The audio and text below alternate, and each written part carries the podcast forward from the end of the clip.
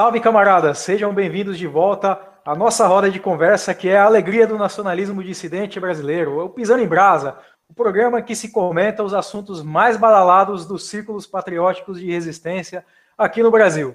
E a gente teve uma semana aí de descanso, né? Na verdade, não é que a gente teve uma semana de descanso, né? O apresentador teve uma semana de descanso, porque o apresentador, né, o Nogueira Souza, também é filho de Deus. E falando em ser filho de Deus, é, hoje vamos falar um pouco de Deus, do divino, das religiões. Né? Vamos lançar uma luz aí para as pobres almas incautas que nos assistem, procurando alguma luz entre nós, né? E vamos hoje vamos falar é, sobre um assunto que às vezes gera muita discórdia e às vezes nem tanto, que é vamos falar sobre as religiões tradicionais no Brasil, as diferentes religiões, as crenças e a, e a relação das religiões com o Estado, com o povo, e a política e tudo mais. E para falar desse assunto hoje, temos aqui convidados que são adeptos de religiões tradicionais e que estão bem a par do, dos assuntos, né, dos desafios das religiões, os conflitos uh, e tudo mais aí relacionado a esse assunto. É, então vamos lá para apresentar então os membros da nossa roda de conversa de hoje. Começar aqui com o André Luiz. O André Luiz Constantor, tem o canal dele no YouTube, procurem lá, temos vídeos dele no canal da Nova Resistência no YouTube, assistam. Ele lançou aí recentemente uma série aí muito boa sobre geopolítica. Confiram lá se vocês quiserem aprender um pouco sobre o assunto.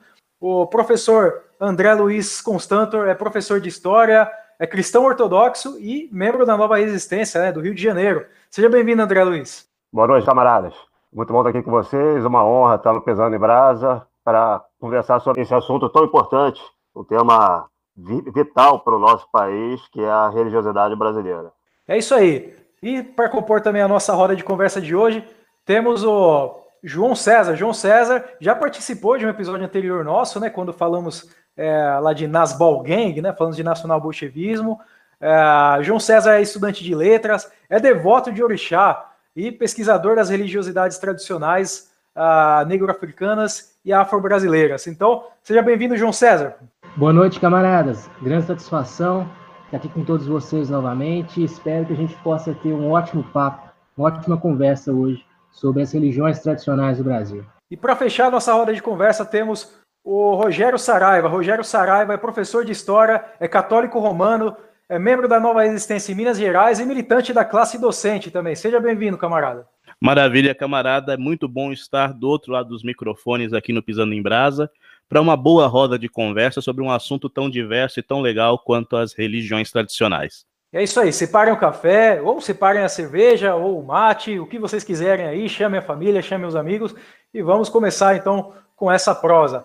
Então vamos lá. Para começar então o assunto, uh, hoje a gente vai falar de religiões tradicionais brasileiras, mas antes da gente começar, eu acho que é bom fazer essa preliminar, que é o seguinte: é, é a, a gente pode fazer essa distinção entre religiões que são tradicionais e não tradicionais. Dá para falar, por exemplo, a religião, religião moderna, mas é moderno só porque nasceu mais recentemente ou porque tem um espírito diferente, é uma, uma coisa assim diversa que não, não é compatível com uma a religiosidade tradicional. É, o que, que os camaradas acham, acham disso? É, André? Então, isso é, é um assunto é, complicado. Eu, chamaria de religião tradicional uma religião adaptada à mentalidade do povo brasileiro. Aquelas religiões que se adequam à estrutura cultural, ao imaginário, às formas profundas de sentir, perceber e atuar no mundo que o povo brasileiro tem, eu chamaria essas religiões de tradicionais, para evitar certas é, complicações é, metafísicas, certas discussões sobre é, perennialismo e, e, assuntos dessa ordem, eu iria mais é, por uma questão de imaginário, cultura e formação é, de uma percepção profunda do povo brasileiro a respeito da religiosidade e do mundo espiritual. Então, toda religião no Brasil que se adequa de alguma forma a essa forma de percepção, de sentir e de estrutura cultural profunda do povo brasileiro, eu chamaria de uma religião tradicional brasileira, independente da confissão de fé, independente se ela está aqui há muito tempo na nossa história e, e etc. Rogério, quer comentar também? Olha, eu acho que o que nós temos que pensar para definir uma religião tradicional vai bem na linha do que o, que o camarada André comentou. A questão de se integrar à visão de mundo do brasileiro, tanto ela se integrando à visão de mundo e o brasileiro se integrando a uma macro visão dessa religião, dessa religiosidade, dessa percepção do divino na vida, eu acho que é o crivo principal para nós definirmos o que é uma religião tradicional e uma religião enlatada, uma, um enlatado que vem com uma forma que você tem que seguir e de se dissociar daquelas raízes culturais que você já tinha cultivado há muito tempo. É, falando em raízes, inclusive, eu gostaria de saber a, a opinião do, do, João César, né? Ele, sendo um devoto de orixá, das religiões afro-brasileiras, né? Existe todo uma aí um debate, né, sobre o, as raízes das religiões afro-brasileiras, né? Que houve um sincretismo histórico, há, diferentes raízes, é, inclusive. Então, o que, que refletiria, assim, na opinião do camarada, essa mentalidade tradicional, né? Esses traços culturais tradicionais do brasileiro? E como que as religiões estão tradicionais poderiam se encaixar nisso? Ótimo, ó. então vamos lá.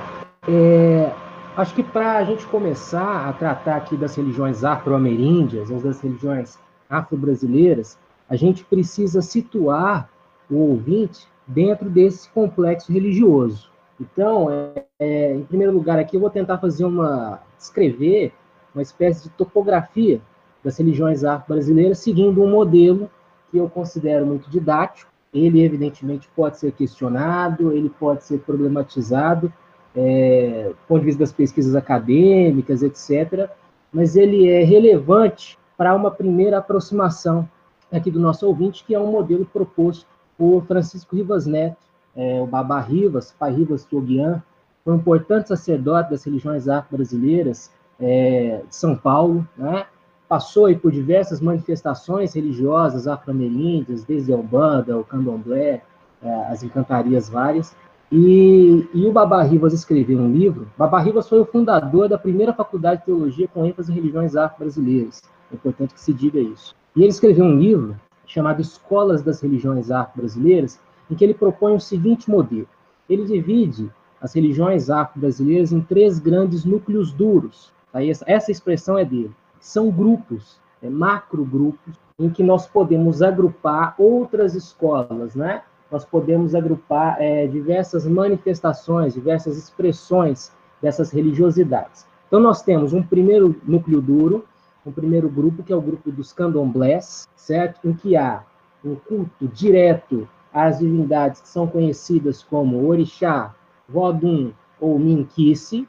É, nós temos o grupo ou núcleo duro das umbandas, em que há um culto a ancestrais ilustres que se manifestam como caboclos, pretos velhos, crianças, marinheiros, ciganos, etc.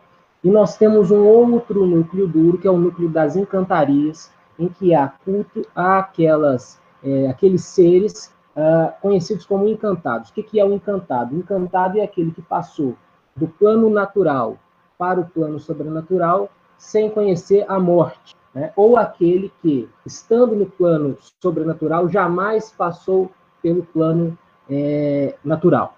Então, dentro de cada um desses núcleos duros, nós temos diversas subdivisões, né? que ele chama de escolas. E cada um desses núcleos duros tem é, um corpo de fundamentos é, epistemológicos, ou seja, uma doutrina, tem um corpo de fundamentos éticos e tem um corpo de fundamentos é, metodológicos, como que aquela religião, aquele núcleo duro, organiza o seu ritual, a sua liturgia.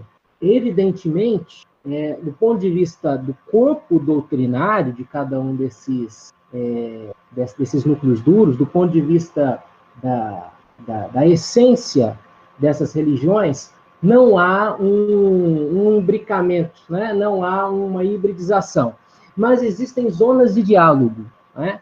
existem zonas de diálogo em que essas religiões conversam. Então, por exemplo, é, nos candomblés, nós temos diversas escolas. As mais conhecidas são aquelas de matriz Yorubá, matriz Yorubana, as de matriz Jeje ou Euefon, e as de matriz Bantu. E quando a gente pensa na África, né, a gente tem que lembrar que a África, né, a gente é um continente. Né? Nós temos aí diversas é, etnias, diversos grupos étnico, etnolinguísticos, e, e o candomblé ele se forma justamente com todo esse caldo cultural.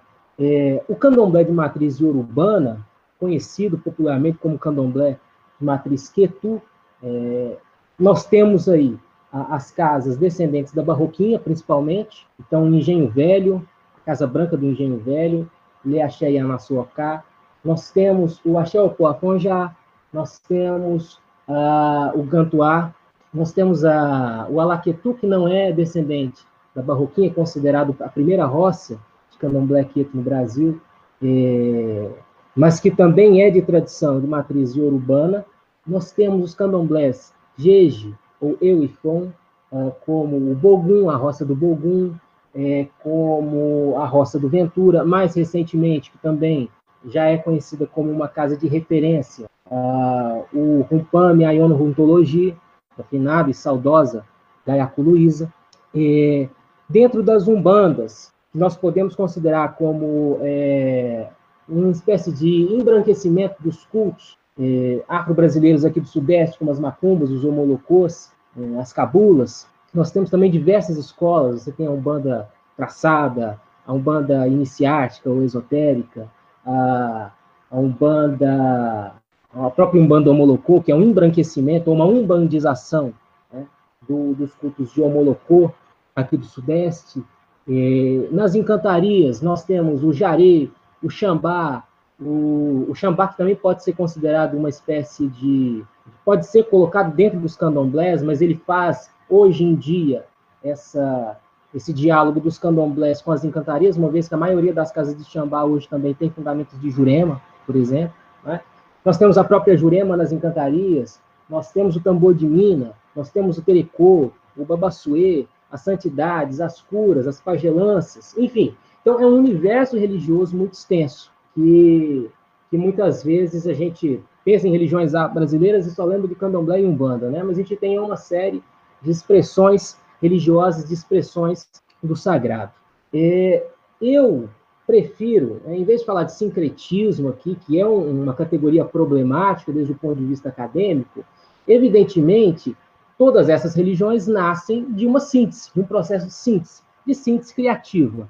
Uns mais, outros menos. É, no candomblé, por exemplo, já existe, desde a sua fundação, um diálogo é, muito forte, muito marcante, um intercâmbio muito grande é, com a África, né? com a África negra, especialmente a África Yorubá e a África Euifon, é, já na sua formação, né?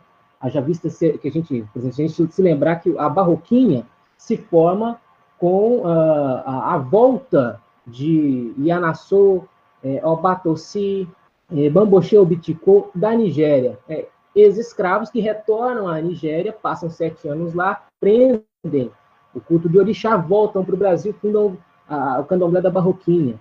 Né? O alaqueto também é, se deu da, da, mesma forma. Então, é, esse processo de diálogo e intercâmbio com a África existe é, desde a fundação do candomblé. E as umbandas se formam aqui no Sudeste a partir desse, desse abrasileiramento né, dos, dos cultos daqui, como as cabulas, as macumbas né, do Rio de Janeiro, os homolocôs. E, e, as encantarias incorporam de uma maneira muito interessante e muito inteligente as práticas indígenas do norte e do nordeste. Né? Nas encantarias, a gente vê esse processo de hibridização com as práticas indígenas de uma forma muito, muito ostensiva. Né? Bom, então, é, o próprio candomblé de caboclo também, o próprio candomblé de caboclo há essa, essa incorporação de elementos indígenas no culto. Então, todas as religiões afro-brasileiras surgem desse processo de síntese criativa das matrizes formadoras do povo brasileiro. Se a gente seguir uh, essa definição de religiões tradicionais que o nosso camarada André Luiz deu, uh, relevante aqui para a nossa discussão, é, é possível dizer é, que todas essas religiões se adaptam a esse imaginário, a essa estrutura de pensamento, esse modo de pensar do brasileiro, o modo de que o brasileiro tem de se aproximar com o sagrado, com o divino, com o mundo espiritual. evidentemente, por isso, se a gente seguir essa definição, é, são religiões tradicionais, são é, é, religiões importantes na conformação, na formação do povo brasileiro, até hoje. Né? É, se a gente pensa, por exemplo, é, a nossa culinária, a gente pensa, vem do terreiro, né? A nossa música, boa parte da nossa música vem do terreiro, né?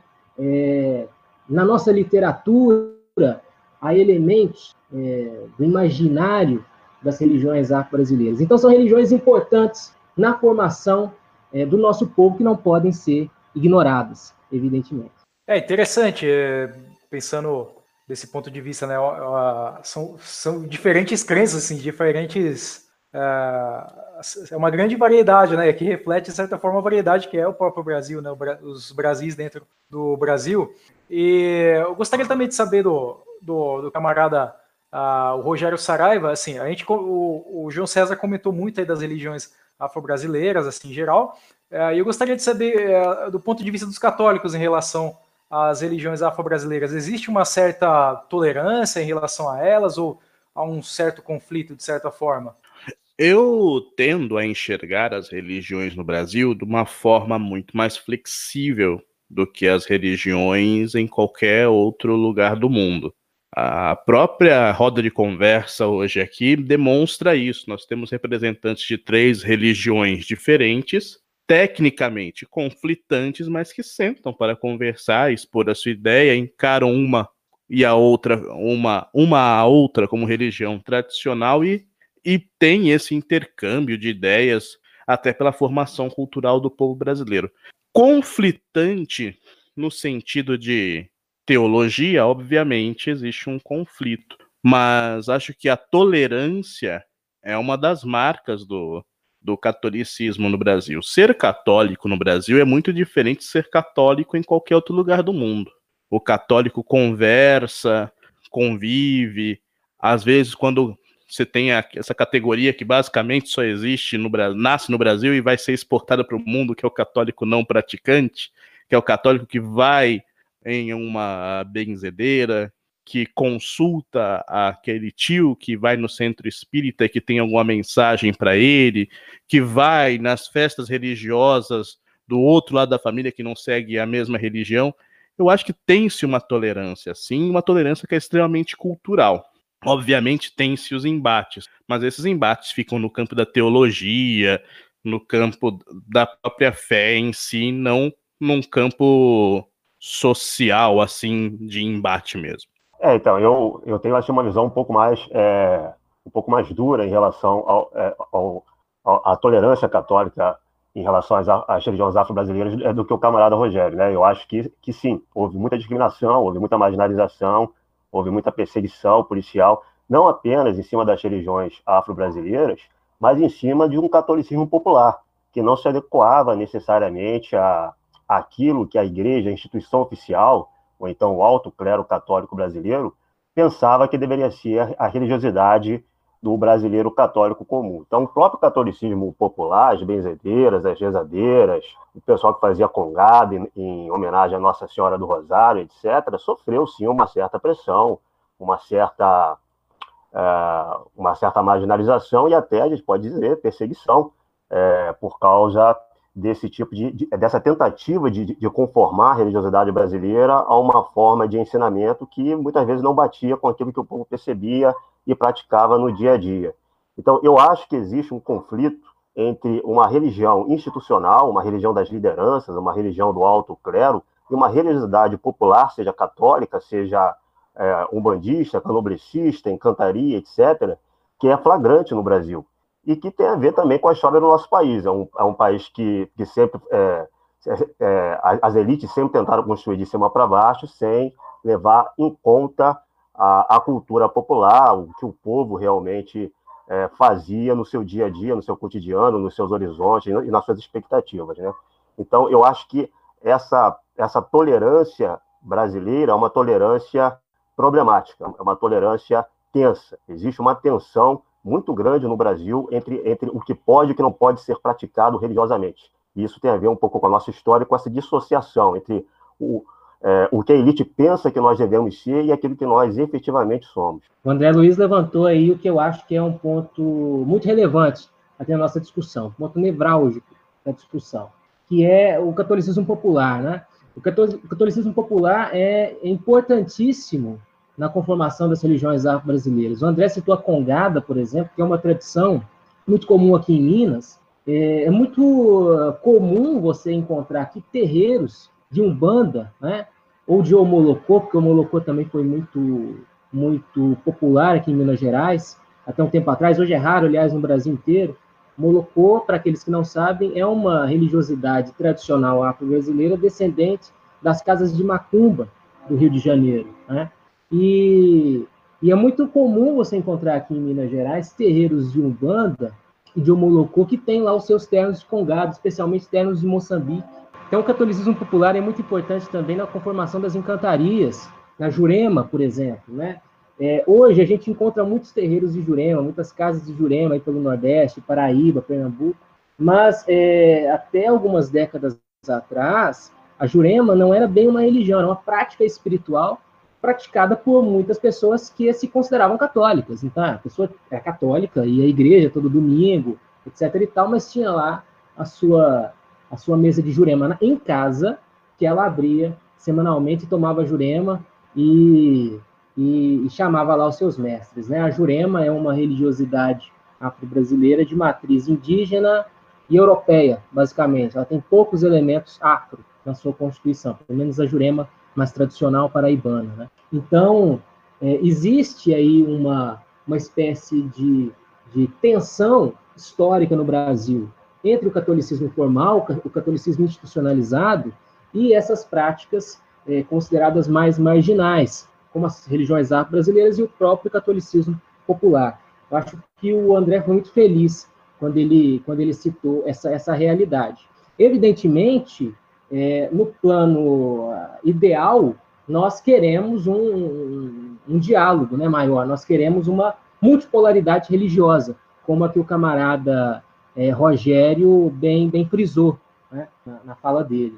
E que eu acho que é possível, haja vista até a nossa conversa hoje aqui no, no podcast, e a nossa militância comum em um, em um movimento político. Só queria salientar que o, o André realmente foi muito feliz e que ele explicou muito bem uma coisa que talvez eu não quis transmitir, que é realmente essa cisão entre o catolicismo popular e o catolicismo dogmático das, dos catecismos mesmo. Se nós formos seguir os catecismos, que nós seguimos em grande parte, nós vamos ver essa realmente esse catolicismo oficial amparado com a polícia, amparado com o Estado, indo atrás dessas práticas que não são puramente católicas mas da visão do catolicismo popular é muito mais próximo do que os dois camaradas afirmaram. E só um adendo, um adendo de professor de história. O que o André comentou é tão realidade que muitos estudantes a nível superior que querem estudar as histórias da a história das matrizes africanas e indígenas no Brasil como, como cultura material geralmente são indicados a irem no Museu da Polícia Militar do Estado de São Paulo e do Estado do Rio de Janeiro, de tantas apreensões que eram feitas nesses locais sagrados das religiões afrodescendentes e das religiões indígenas e dos sincretismos. Esses materiais eram apreendidos como se fossem realmente legais. É, tá aí um fato bem interessante é, é e surpreendente mesmo. É, já aproveitando, já pegando esse embalo na questão da perseguição religiosa ah, em cima do, dos cultos afro-brasileiros, né? Hoje em dia existe já uma, uma, uma, tolerância muito mais ampla, né? Já, já não tem esse tipo de prática, mas a polícia ir lá é aprender as coisas, porém, existe uma onda constante aí de, de ódio e perseguição contra alguns cultos afro-brasileiros, que agora é movida por um, um, outro tipo de crença, um outro tipo de religiosidade. Que aí eu já não sei se dá para ser considerado uma religiosidade tradicional. Na verdade, ela é apontada até como um fenômeno moderno, distorcido, que é a sessão evangélica, né, que acontece principalmente nas periferias, né, nas favelas no Brasil, e uh, essas igrejas evangélicas acabam movendo perseguições contra essas religiões afro-brasileiras, né? Eu, por exemplo, minha mãe é, ela é evangélica e eu já ouvi algumas vezes assim na rádio algumas uma retórica assim já de, é, de, até com, como posso dizer, um, de um, tinha um, há um certo ódio, desprezo implícito uh, contra essas religiões afro-brasileiras, né? É, são acusadas de idolatria, e não só as, as religiões afro-brasileiras, às vezes até a religião católica mesmo. E eu gostaria de, de saber, então, a opinião dos camaradas, o que, que, explica então essa ascensão evangélica entre os brasileiros hoje, né? O, o, o, existe alguma coisa de tradicional dentro desse neopentecostalismo, né? Ou, ou não? É, é um fenômeno totalmente moderno, intolerante e que deveria ser combatido. Uh, André, gostaria de comentar a respeito? É, eu tenho assim, uma visão um pouco diferente da, da maioria das pessoas a respeito das religiosidades evangélicas. Né? Eu não acho que elas sejam religiosidades completamente dissociadas das tradições brasileiras. É, no sentido que a gente colocou aqui religião tradicional como uma série de expressões religiosas que se adequa a, a um sentimento, a uma percepção brasileira de mundo, a raízes brasileiras, ao imaginário brasileiro, a formas de ser do povo brasileiro, eu acho que os evangélicos, eles, é, eles acabam fazendo parte disso daí.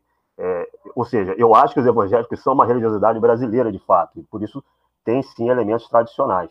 É, e eu acho que é isso que explica essa, essa conversão massiva da, das classes populares à, à, religiosidade evangélica. Eu não consigo explicar essa transformação massiva do campo religioso brasileiro em um período de tempo tão curto. Você vê, os evangélicos eram 5% dos brasileiros em 1980. Hoje eles são 100. Em apenas 40 anos, duas gerações, houve uma explosão evangélica que ainda não parou, né? Ou seja, essa, essa transição religiosa ela ainda está se acelerando.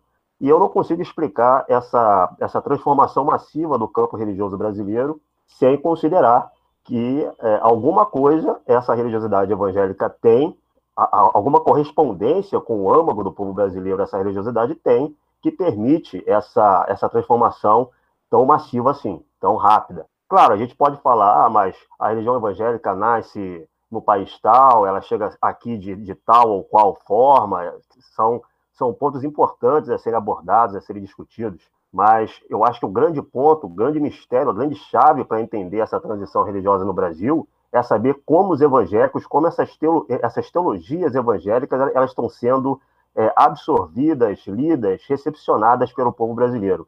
Como é que o povo brasileiro, o povão, o homem comum que vai à igreja todo dia, ele entende essa religiosidade evangélica, como é que ele expressa essa religiosidade evangélica eu acho que ele expressa com elementos muito comuns de uma espiritualidade brasileira é, bem típica. É, enfim, são, é, uma, é uma religiosidade mágica, é uma, é uma religiosidade de, de, de, de manipulação do, é, do, sagrado, é uma religiosidade, uma religiosidade de êxtase, é uma religiosidade de transe, lida muito com o corpo. É, a teologia da prosperidade tem alguma coisa a ver com a lógica do dom e contra-dom, né? Quer dizer, não acho que seja algo completamente apartado da nossa visão de mundo, não. É, e, e você, Rogério? Pode discordar. E, você, Rogério, sendo católico romano, né? Eu comentei assim brevemente, até aproveitar e comentar uma outra, um outro caso aqui de casa, né? Que eu lembro uma vez, meu irmão ele é, ele é corintiano, né? E ele queria uma vez colocar uma imagem de São Jorge aqui em casa. E, e, minha mãe não, não deixou, ela não queria, que ela falava que era idolatria, né? Ela sendo evangélica. E assim, a gente já viu alguns casos também de evangélicos destruindo imagens de santos. É, existe alguma certa intolerância entre alguns evangélicos um pouco mais radicais em relação ao catolicismo. Como que você vê essa relação entre, entre os católicos e os evangélicos hoje? Eu acho que a relação entre católicos e evangélicos, ela tende a um conflito, muito por conta dessa questão da idolatria. Para o neopentecostal existem N formas de idolatria, N formas de que você está agindo errado com a sua religião. E a maioria delas, a gente tem que pensar que o primeiro alvo dos neopentecostais não foram os terreiros propriamente ditos. O primeiro campo de combate da década de 60, 70 até 80 eram os católicos. Era a idolatria católica, eram as falsas devoções católicas e assim por diante, até porque a Igreja Católica até então era a maior do Brasil. Não sei, não sei em dados atuais se ela continua sendo a maior, até por conta do que o camarada André falou da explosão demográfica evangélica. Ainda é a maior, ainda é a maior, com certeza. ela continua sendo a maior. Então, é, mas esse, esse, conflito, ele tende, na minha opinião, ele tende a várias pequenas erupções hoje em dia contra a Igreja Católica, e como a gente tem visto, o foco dos ataques neopentecostais tem se voltado às outras religiões tradicionais do Brasil. É, é, em comunidades do Rio de Janeiro, a gente vê a, a destru destruição de templos religiosos de matrizes africanas. Em outros estados a gente também está vendo isso. Recentemente nós tivemos aquele a formação do tal do complexo de Israel, que é uma que segue bem essa linha. Mas eu vejo uma coisa na, nessa retórica evangélica que eu acho que é muito comum entre todas as igrejas neopentecostais, que eu acho que é uma boa justificativa para as conversões em massa, que é a questão literalmente moral. Quando todo mundo pertence a uma mesma religião, é muito fácil achar maus exemplos dentro daquela religião e tornar esses maus exemplos o alvo para você ser moralmente superior àquela religião. E eu vejo muito da retórica protestante em cima disso. É, teve um caso em Santa Catarina, acho que foi em 2017, que um pastor de pequena igreja é, achou uma capela meio que abandonada numa área rural de Santa Catarina e levou a sua igreja para converter aquela capela em um templo protestante. Fizeram imposição de mãos, orações, gravaram, registraram, publicizaram, e a retórica era que o bispo local tinha passado aquela igreja para os evangélicos. É uma retórica de admissão do erro o bispo tá vendo que ele tá errado e passou aquilo para quem tá certo. Dois dias depois, o bispo foi lá através de carta, foi na imprensa, carta aberta, falando: essa igreja pertence à diocese de tal, paróquia tal, está desativada para a reforma. Nós não passamos a ninguém. Então, essa retórica de ser superior através da prática correta, da interpretação correta, da devoção correta, eu acho que isso inspira muitas devoções e ao mesmo tempo inspira muitas erupções de conflitos entre as religiões. É, muitas dessas religiões evangélicas né, se apropriaram de elementos rituais e simbólicos das religiões afro-brasileiras. É, não vou citar nomes, vou contar o milagre, mas não vou contar o santo. Tem uma, uma liderança conhecida, conhecidíssima aí dessas religiões neopentecostais, que no Rio de Janeiro era da Macumba, né, era do candomblé de caboclo. Alguns dizem que raspado, outros dizem que não. É, iniciado, né? No candomblé.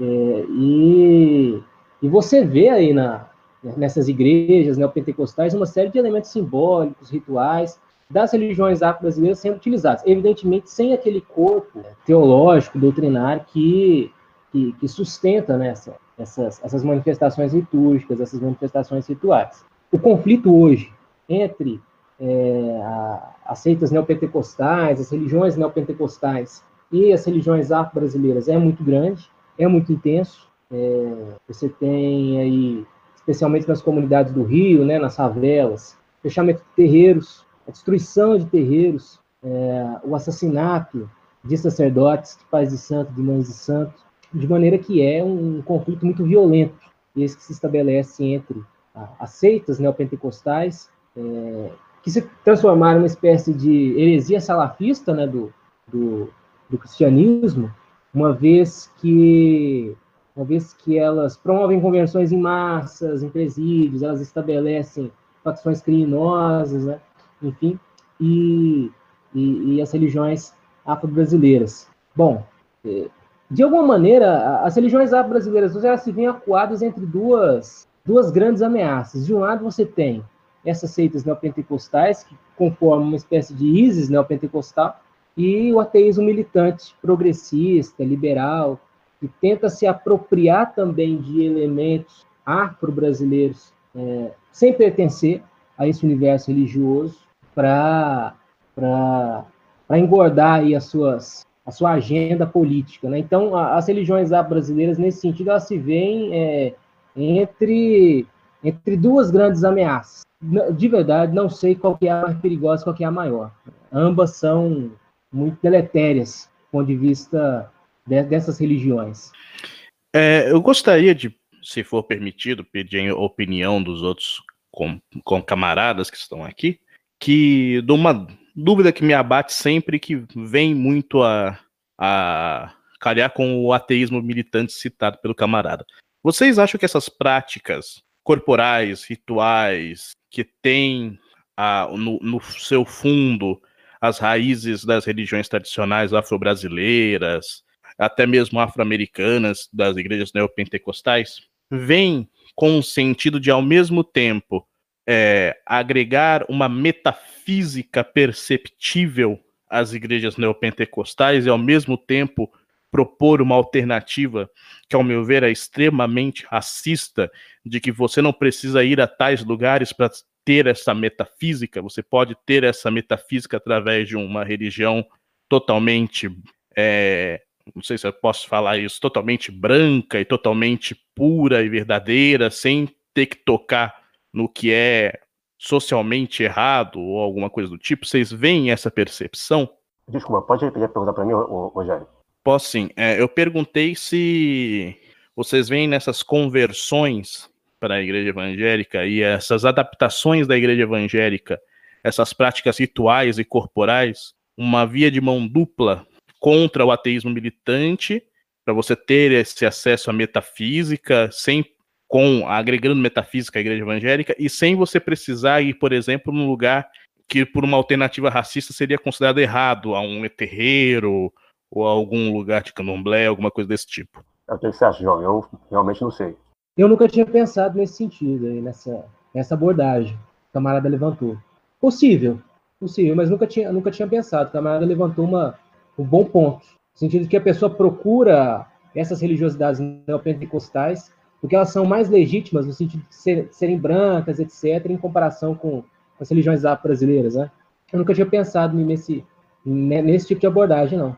É porque você, ao observar um culto odierno de uma igreja neopentecostal, você vê tudo aquilo que durante séculos foi negado pelo protestantismo, pela metafísica protestante, que são as imposições de mãos, são os rituais, os objetos sagrados, o sal, o óleo, a unção, e tudo isso você tinha nas religiões tradicionais, mas essas religiões tradicionais, segundo as linhagens evangélicas, são coisas proibitivas, são devoções equivocadas. E você tem uma, um branqueamento estarrecedor e racista das grandes práticas das religiões afro-brasileiras. Você vê a, os cultos modernos, você vê é, a movimentação, o jogo de corpo, a, a unção do que eles chamam de do Espírito Santo, de que as pessoas se comportam quase que personificadas, alteradas,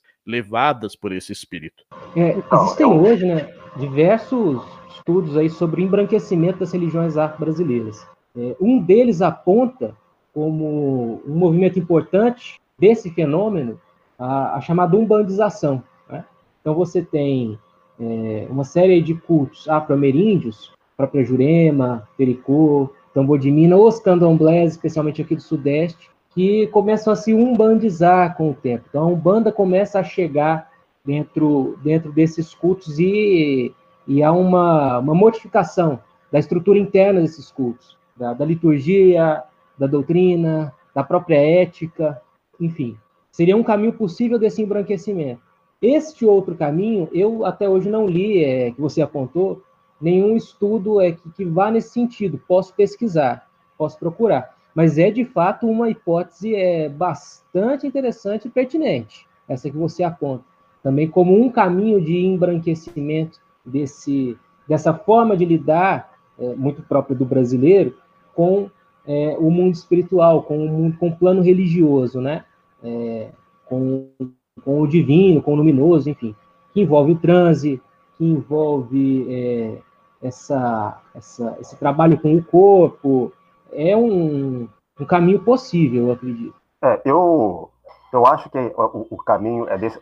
O, o, embranquecimento, nesse caso aí, seria mais, é, vamos dizer assim, a tentativa de se adaptar a uma respeitabilidade cristã. Você pega todos esses elementos muito típicos da, da religiosidade popular, transe, bênçãos, é, magia e etc., e você transpõe isso para é, um discurso de moralidade cristã, de respeitabilidade cristã, que conforma mais ou menos a, a mentalidade do brasileiro é, é, popular, né? O brasileiro popular se entende como ele entende o cristianismo como uma linguagem moral comum é, da população do país. Então, nesse sentido, eu vejo como um, um, um embranquecimento nesses termos. Mas eu, eu, eu não vejo essa, eu não vejo algo é, é como algo planejado para embranquecer a religiosidade brasileira nem nada do tipo. Eu acho que eles não são realmente protestantes tradicionais. Eles são, eles são uma expressão nova, urbana, evangélica da mesma religiosidade brasileira de sempre, que é uma religiosidade marcada por esses elementos mesmo.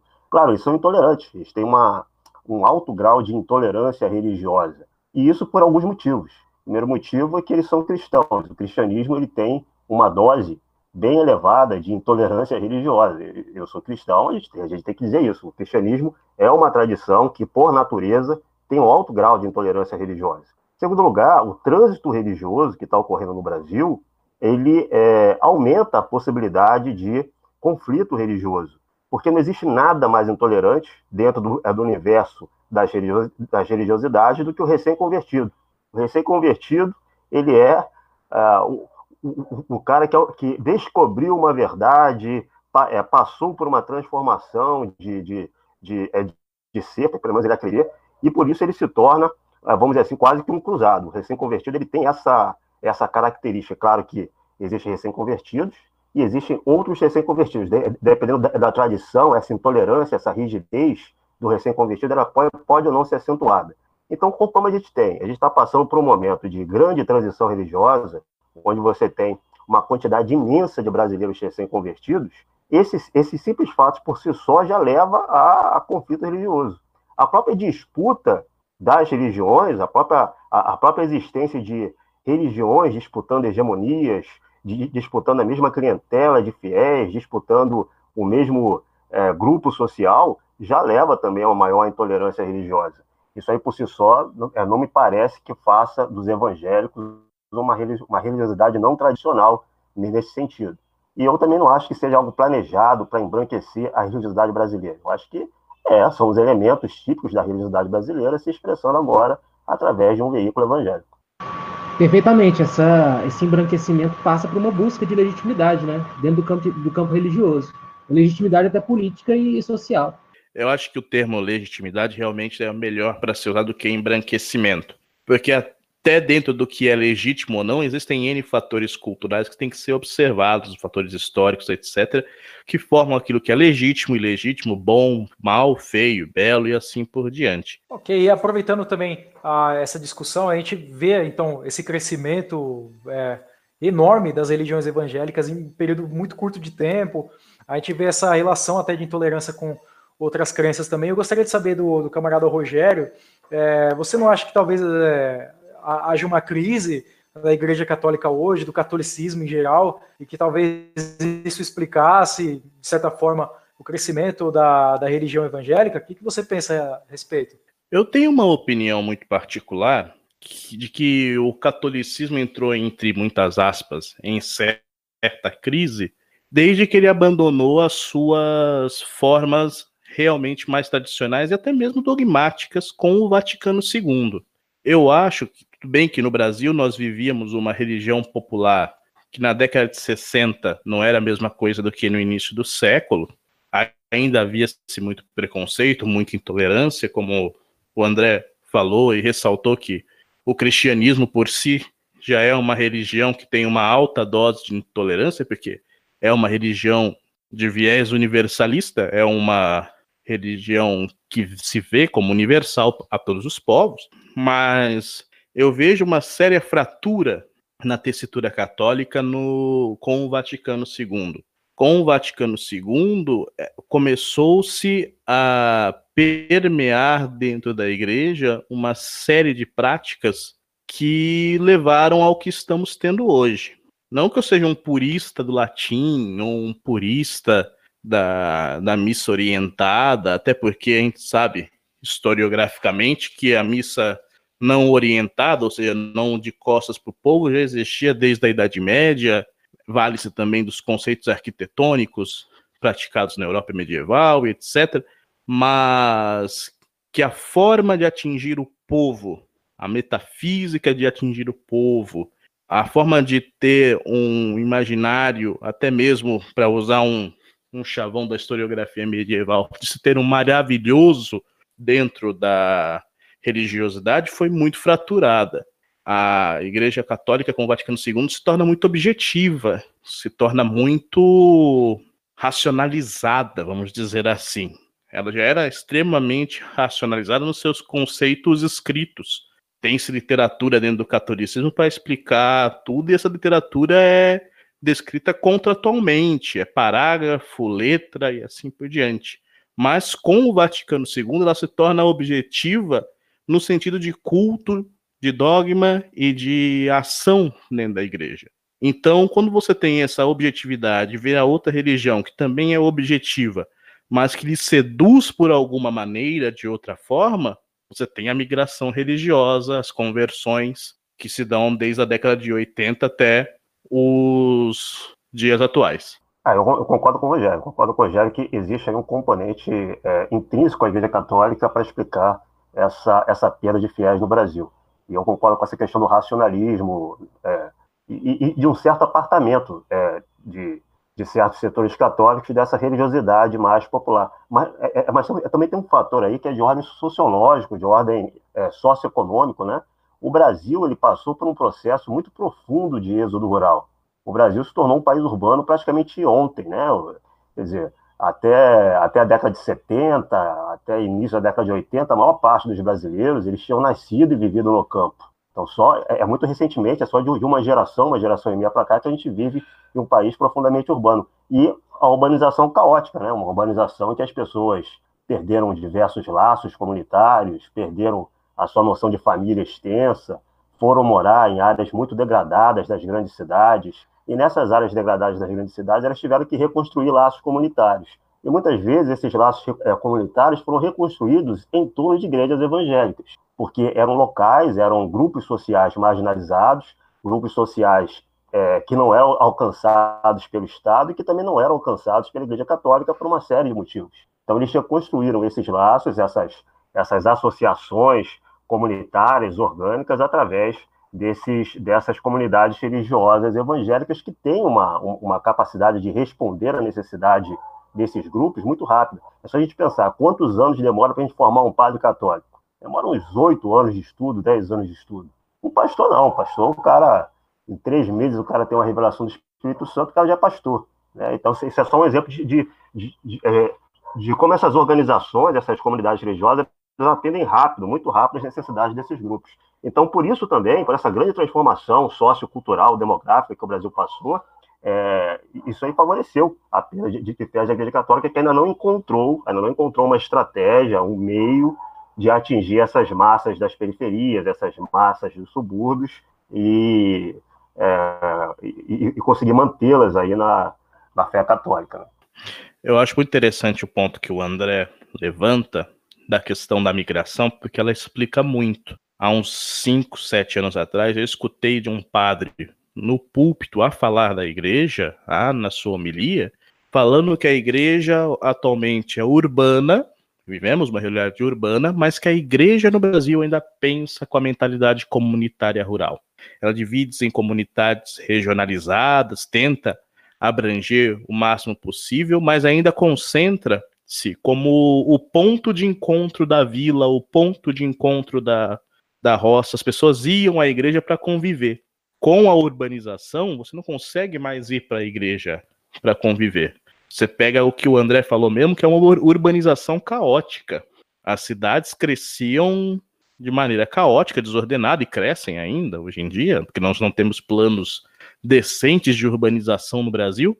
E as igrejas ficam nos centros das cidades, nos bairros, e essa grande periferia vai ser assistida por outras religiões. Vão ser as igrejas que vão ser, se pulverizar, as igrejas protestantes que vão se pulverizar nessas periferias. É, é interessante, tocando nesse tema também de, gera, de gerações, né? O camarada André Luiz comentou sobre essas mudanças recentes e em poucas gerações, né, uma geração e meia que meu camarada comentou, eu gostaria de entrar num, num tema um pouco mais diferente, que é a gente está falando das religiões tradicionais, ou essa oposição entre formas de religio, religiões um pouco mais novas. Eu gostaria de saber um pouco a visão dos camaradas em relação aos mais jovens hoje, porque ah, em meio a toda essa urbanização, essa mudança rápida de contexto social, então qual, qual seria então a relação desse, dos mais jovens então com a com a religião. Daria para dizer que, mesmo entre os mais jovens, assim, dá para falar que tinha um povo ainda que é profundamente religioso. Porque, só para dar um, uh, um exemplo, né? Eu uh, durante a faculdade eu vi assim, muita gente assim jovem, né, de movimentos de esquerda, até de movimentos negros, assim, que se, uh, se interessavam por religiões afro-brasileiras tal. Mas, não sei, sempre me pareceu uma coisa mais ou menos artificial, um pouco esquisita parecia mais uma revolta contra a religião dos pais, né? Aquele moralismo cristão contra a religião dos pais, do que uma atitude um pouco mais sincera. Não que isso não pudesse se desenvolver de uma forma mais uh, séria e sincera mais tarde, né? Mas é, me parecia muito que era um certo tipo de revolta com a, a, a religião dos pais, mesmo que é uma coisa mais ou menos típica uh, entre os jovens. Eu, eu gostaria de perguntar para o camarada André Luiz, né? Você sendo cristão ortodoxo, que é uma religião que não é uh, assim comum aqui no Brasil, Uh, você acredita que a tendência ainda é que os jovens, nesse contexto aí de urbanização, de mudança uh, rápida de uh, social, eh, a tendência é que os jovens ainda sigam a religião dos pais ou talvez ah, a gente vai ver novas formas aí de religião futuramente? Na tendência atual, na minha opinião, é que eles se tornem evangélicos e aí, e aí geralmente se tornar evangélico é romper com a religião dos pais. A tendência atual é essa, né? E como a gente está numa uma sociedade cada vez mais individualista, né? cada vez mais focada nos desejos do indivíduo, o indivíduo é que é o grande consumidor, é o, é o, é o cara que tem que, é que organizar a sociedade em torno de si, é, também existe essa coisa dele, dele buscar construir uma religião que seja mais é, conforme às suas necessidades individuais, aos seus desejos, às suas perspectivas. Existe essa tendência. Agora, como essa tendência vai se desenvolver com o tempo, aí depende de muitos fatores. Eu, eu inclusive, eu nem diria que a transição religiosa brasileira ela vai se, é, é, se desenvolver como muita gente está pensando, né? Ah, porque agora o Brasil vai se tornar evangélico, a maioria vai ser evangélica, etc. Eu não diria isso. Eu acho que isso aí está tá aberto. Isso aí é, é algo muito recente, essa, essa urbanização do Brasil, essa transformação do Brasil é algo muito recente, e a gente não tem ainda vamos dizer assim, é, a capacidade de prever, a, capacidade de ver para onde é, essa religiosidade popular está caminhando exatamente. E isso tem muito a ver com os jovens, porque é, é eles que vão ter que responder essa pergunta. Existe essa tendência mais individualista, essa tendência a romper com a, religião do pai, mas se isso vai se consolidar ou não, aí não faço a mínima ideia. Eu penso da mesma maneira, acho que é um cenário ainda bastante aberto, bastante aberto. Cenário imprevisível, né? Talvez se eu tivesse que colocar minhas fichas em alguma possibilidade desse futuro, uma vez que a gente não é provido da psicohistória para poder prever o futuro das ordens sociais, eu colocaria também um crescimento evangélico, mas já de final de onda, para vai crescer mas em certa onda ainda, mas eu vejo entre os meus colegas mesmo uma mudança das religiões dos pais de uma geração que já mudou de religião. Como é que eu posso dizer? O pai já mudou de religião do avô e agora esse filho também tam, está procurando uma religião que lhe atenda como indivíduo, que seja uma resposta para suas próprias pulsões e paixões individuais. Eu tenho vários amigos que no início da década se encantaram por diversos paganismos e se tornaram pagãos das mais diversas matrizes, algumas até desconfiáveis no sentido não religioso, mas no sentido desses líderes religiosos. E também tive amigos que se converteram a religiões totalmente exóticas, vamos dizer assim, ao Brasil, como por exemplo o budismo. Tem um amigo que foi converso ao, ao budismo. Ele procurou isso e entendeu que aquela religião batia nele como indivíduo, comportava ele como indivíduo. Então, eu acho que nós vamos ter ainda um crescimento muito acentuado da, da religião protestante evangélica, e também vamos ter um crescimento dessas pequenas religiões, vamos dizer assim, exóticas. E fora também, que eu colocaria também a citação ao pitoresco. O camarada comentou da sua situação na faculdade, de defesa dessas religiões afro-brasileiras, etc. Eu vejo muito essa juventude ávida por um consumo. O mundo moderno transformou quase tudo, se não tudo, em objeto de consumo e religião parece que tem se tornado cada vez mais um objeto de consumo. Então, quando essa juventude engajada ou pseudo-engajada das universidades vai proteger o, alguma religião afro-brasileira, indígena-brasileira, ela vai fazendo por um pitoresco consumo. Temos que proteger porque é pitoresco diferente, eu posso consumir isso.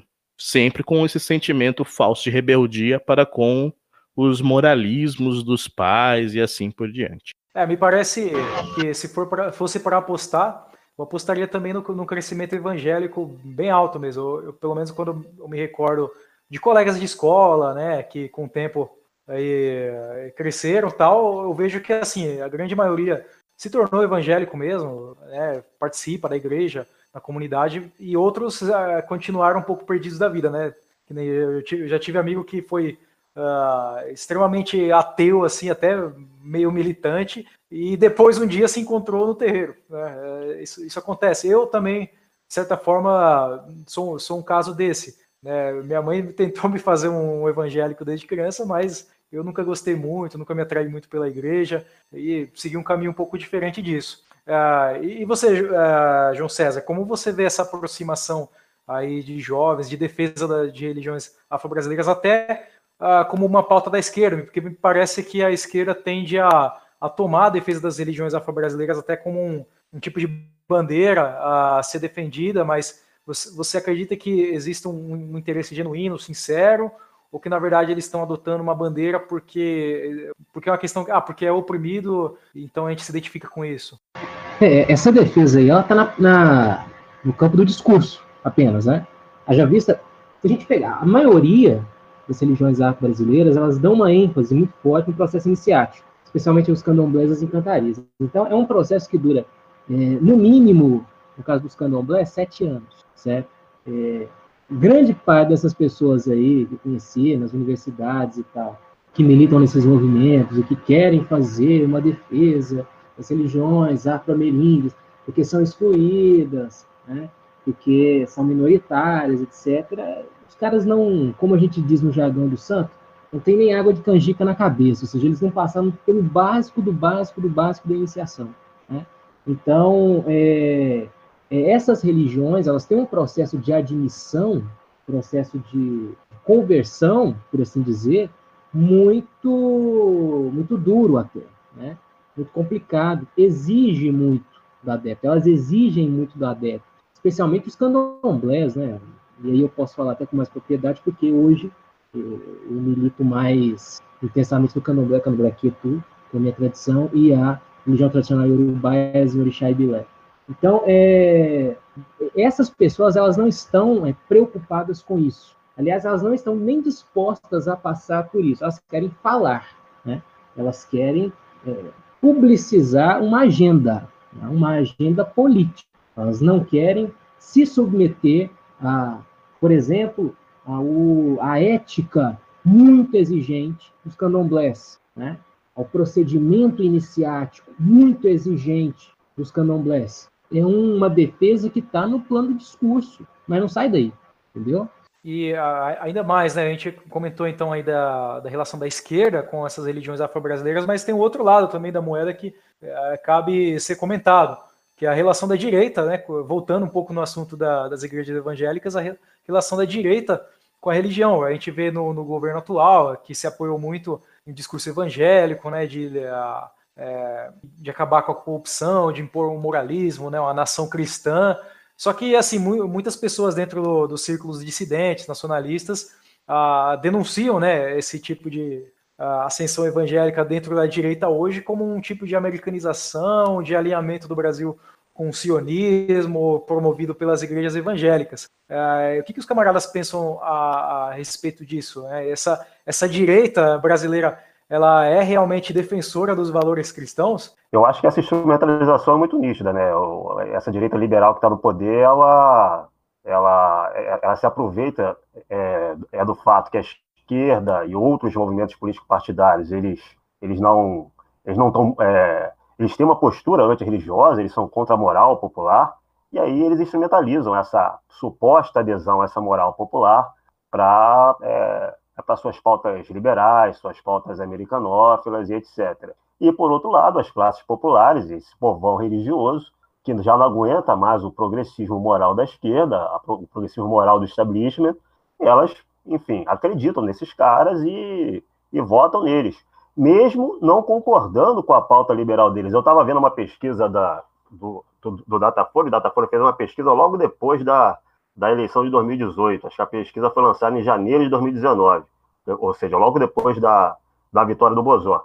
E, e, segundo essa pesquisa, a maior parte da população, inclusive evangélica, inclusive católica carismática, é contrária à adesão dos Estados Unidos, é contrária a privatizações. Quer dizer, eles não, eles não aderem a essa agenda liberal econômica, eles são contrários, por exemplo, ao desmonte das leis trabalhistas, eles se pronunciavam assim, né?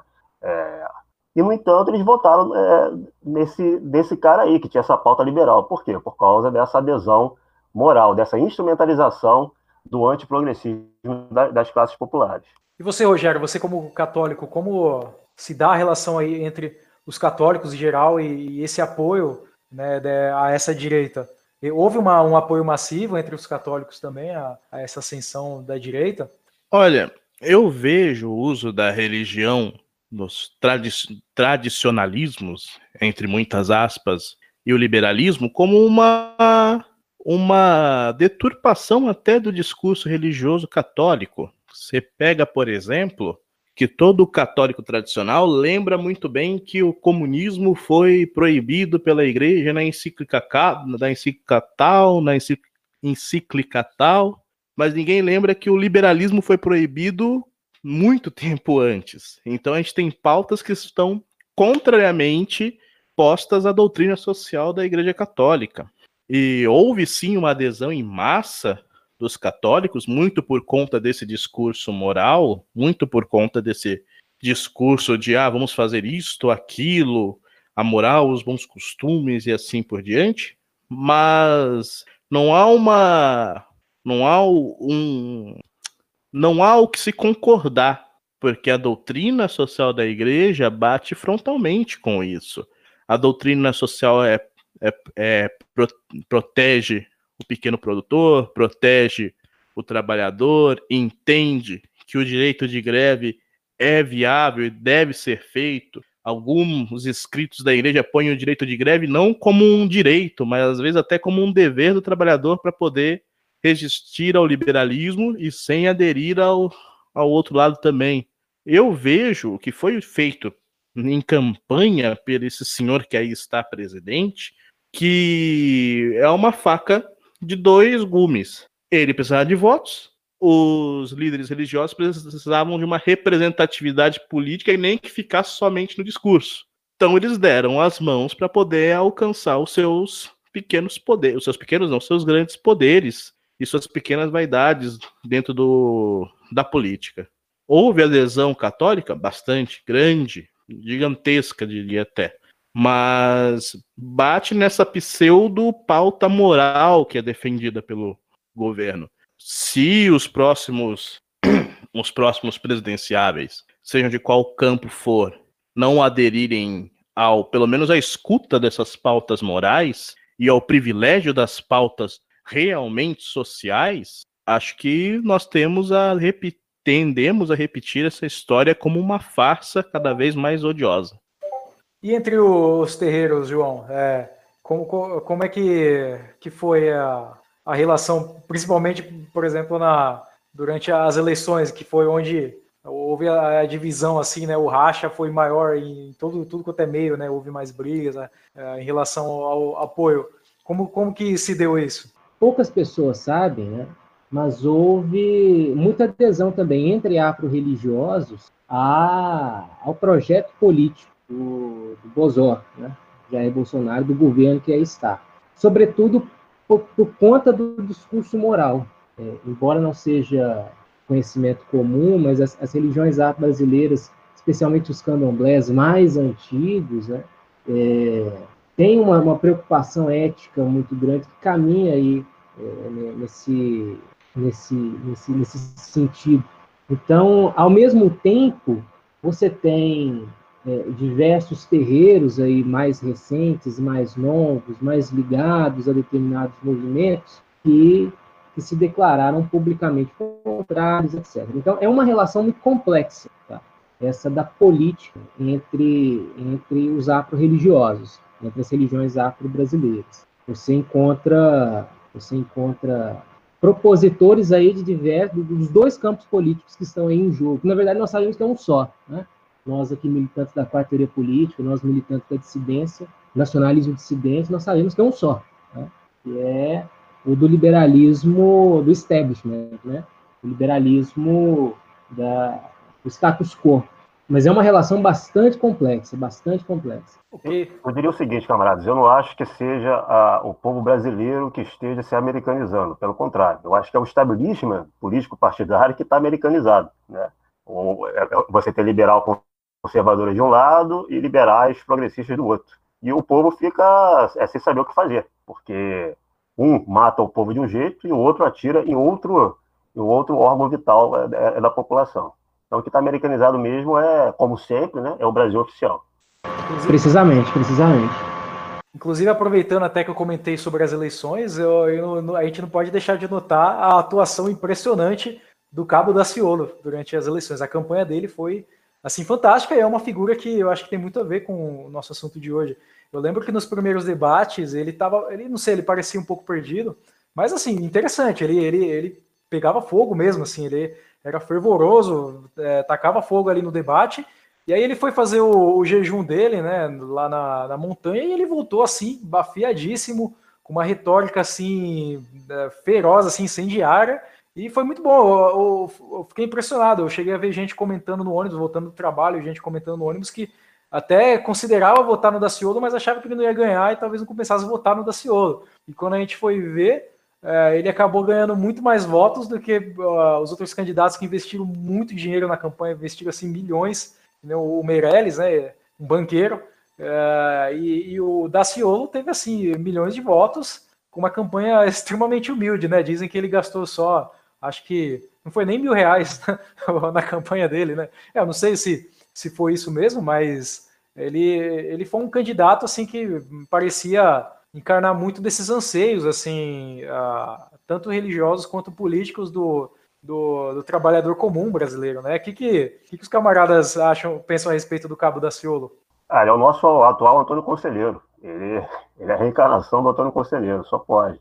Não, não é mais católico, é evangélico, já não é mais da, é, de um ambiente rural, é urbano, já, já, já não está mais lutando pela monarquia, né? Ele é republicano, mas o espírito é o mesmo, né? O espírito popular, religioso, de transe místico, messiânico, quer dizer, todos esses elementos aí. O Daciolo é, tipo assim, a gente torce para que ah, se abra dentro dessa, dessa, desse circuito fechado que é o, que é o establishment político partidário brasileiro, se, acha, se abra uma brecha para que é, gente como o Daciolo possa encontrar espaço na política institucional. Né? Ele é, dizer, de que a cultura popular ela encontre alguma ressonância nos canais oficiais da, da política. Eu boto fé nele, quer dizer, eu boto fé naquilo que ele representa. Não sei se ele será o presidente eleito com 51% dos votos, como ele diz que será, né? mas eu acho que ele é uma, uma novidade muito boa dentro desse campo político brasileiro e, e dentro da, é da cultura política popular. Ele é um evangélico que está fora desse circuito de igrejas, é, vamos dizer assim, semi-oficiais que, que, foram criadas, igrejas é, regidas por essas é, celebridades, esses pastores celebridades que, é, que são fisiológicos, que vendem os votos dos seus fiéis, né? A gente não precisa citar o nome deles aqui, até porque atrai má energia, mas ele é um cara fora desse circuito e que conta com uma simpatia muito forte dos evangélicos e também dos católicos carismáticos. Né? Ele representa esse homem como um religioso é, que tem essa visão brasileira e quer se expressar, quer democratizar o debate. E é, devemos lembrar que ele, ele é bem profético, né? Ele, ele fez a previsão lá, ia, ia, ia derrubar né, as estátuas da, da Havan e depois a gente começou a ver incêndios nas estátuas da Havan. Né? Eu lembro no, a votação ele profetizando aquela da Dilma, a Dilma caiu também. Né? Vamos ver né, se previsão dele aí, do, essa profecia dele de, de ser eleito com 51% dos votos se, se cumpre, né? ele é um personagem muito interessante mesmo. O que, que, você, que, que você acha dele, João César? Eu voto com o relator, André Luiz, que ele é o, a reencarnação do Antônio Conselheiro no século XXI no Brasil. É uma figura política interessante também, é, a meu entender, por expressar esse, esses anseios do trabalhador comum, né? trabalhador brasileiro que também está no terreiro. A gente tem que lembrar que esse trabalhador é justamente o que está no terreiro. É justamente o que está tocando o seu candomblé, o que está tocando a sua, a sua macumba, a sua banda básica, a sua encantaria. Por expressar esses anseios, por expressar essa, essa forma de pensamento do trabalhador comum brasileiro, o, o Daciolo me parece uma figura política interessante a primeiro momento. E, e você, Rogério, você, você gosta do, do Cabo Daciolo? O que, que você, você pensa a respeito dele? Só para colocar mais uma profecia nas costas do Cabo Daciolo, ele também previu que uma grande moléstia ia tomar conta do Brasil e do mundo. Olha a situação que estamos vivendo. Mas eu acho que o Cabo Daciolo representa bem uma ruptura com uma coisa que eu acho que é um grande mal do pensamento, até mesmo popular brasileiro. Nós basicamente crescemos e desenvolvemos um pensamento de que futebol, religião e política não se discute. O Cabo Daciolo conseguiu discutir isso e foi expulso do PSOL. Isso demonstra que é justamente o que os partidos querem, que nós não tenhamos discussões morais, discussões políticas e, a, e qualquer discussão que cause um mínimo conflito. Pensar esses conflitos por um viés ideológico ou meta-ideológico é a função de cada pessoa que se dispõe a pensar um país, pensar um projeto, qual que seja. E o Cabo da Ciolo traz isso, a sua forma, uma forma que muitas vezes é tratada simplesmente como caricata ou de voto de protesto, mas que é uma forma que chama atenção e leva a reflexão. É uma figura muito importante. Nós pegarmos o Enéas nos anos 90 e início dos anos 2000, nós temos também uma figura que tem uma pequena fuselagem que por muitos é dada como caricata, mas que foi a primeira pessoa que fez o brasileiro pensar em vários setores que estavam sendo realmente desprezados, jogados à margem da política para que não se discutisse, para que passasse a boiada. Hoje o que nós estamos vendo é passar a boiada livremente. E quem vai interromper isso são as figuras fora do estabelecimento político convencional. É, até aí tem, tem ainda mais uma profecia, né, da doença. É, é realmente, eu acredito que existem forças místicas em trabalho com o Daciolo, viu? possível, né? Ele, aquela durante a eleição, depois lá da montanha, foi fantástico, né? Mas então aí para a gente encerrar, eu gostaria de fazer uma rodada de fechamento com a opinião dos camaradas eh, a respeito do seguinte: a gente vê que existe essa intolerância religiosa em relação a religiões minoritárias, uh, mas não só religiões minoritárias, às vezes existem até, por exemplo, pessoas que pedem para derrubarem eh, monumentos com com santos, monumentos católicos, coisas do tipo. Eu gostaria de saber o seguinte dos camaradas, né? O, o Estado deveria agir em proteção da, das religiões, tanto a, a, o catolicismo quanto as religiões minoritárias no Brasil, e o que, que a, um grupo revolucionário como a Nova Resistência poderia fazer em respeito também eh, em relação às religiões, né? Como deveria se, o que, que a, a Nova Resistência poderia contribuir aí nas ações políticas em relação à preservação das religiões e de um caráter tradicional delas aqui no Brasil? Eu acho sim, eu acho que o Estado brasileiro ele, deveria é, regular as religiões que se praticam aqui dentro do Brasil. Essa é uma, essa é uma opinião polêmica, porque ela leva a uma outra questão é também muito polêmica, ainda mais polêmica, seria que religiões seriam essas a serem protegidas pelo Estado? Mas, é, eu, em princípio, sim, eu, eu sou completamente a favor de uma ação do Estado para regular a convivência religiosa, né? O Brasil ele, ele tem uma convivência religiosa muito problemática e não é de hoje isso. É uma, uma convivência religiosa problemática desde sempre. E isso tem se acentuado e, e tem sido utilizado politicamente, inclusive por movimentos políticos aí apátridas, né? Então, mais do que nunca é necessário essa, essa, essa ação do Estado nesse terreno. É, um projeto nacionalista dissidente, como ah, aquele que a Nova Resistência apresenta, ele deve passar pela defesa da multipolaridade religiosa, né, por assim dizer, dos povos do Brasil, ou seja, dessa coexistência pacífica entre as nossas religiões tradicionais, que já está ilustrada aqui na nossa conversa. Né?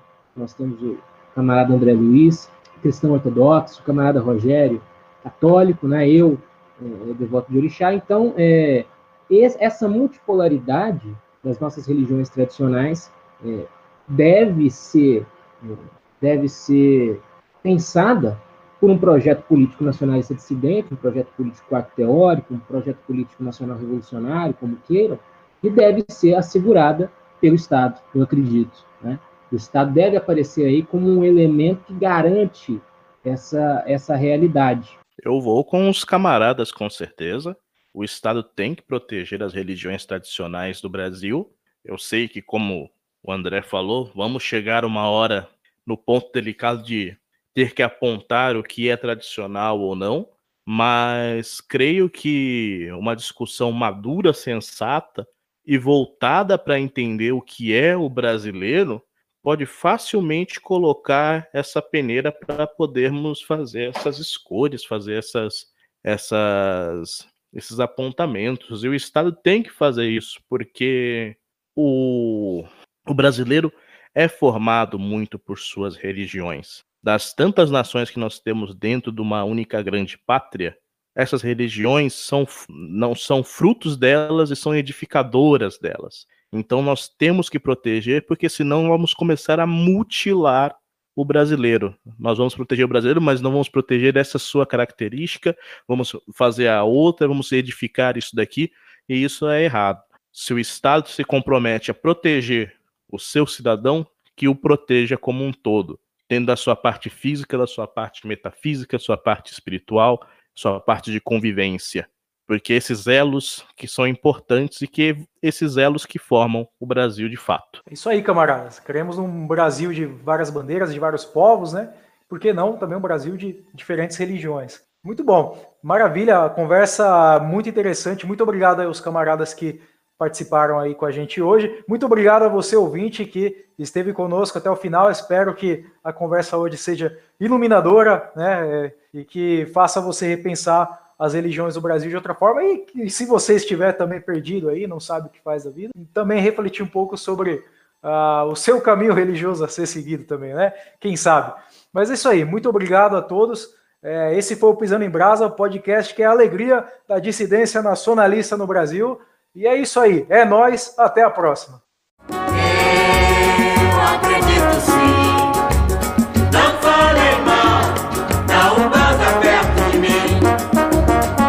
Estive mal de vida. Um caboclo me ajudou. Quando estive doente, preto velho me curou.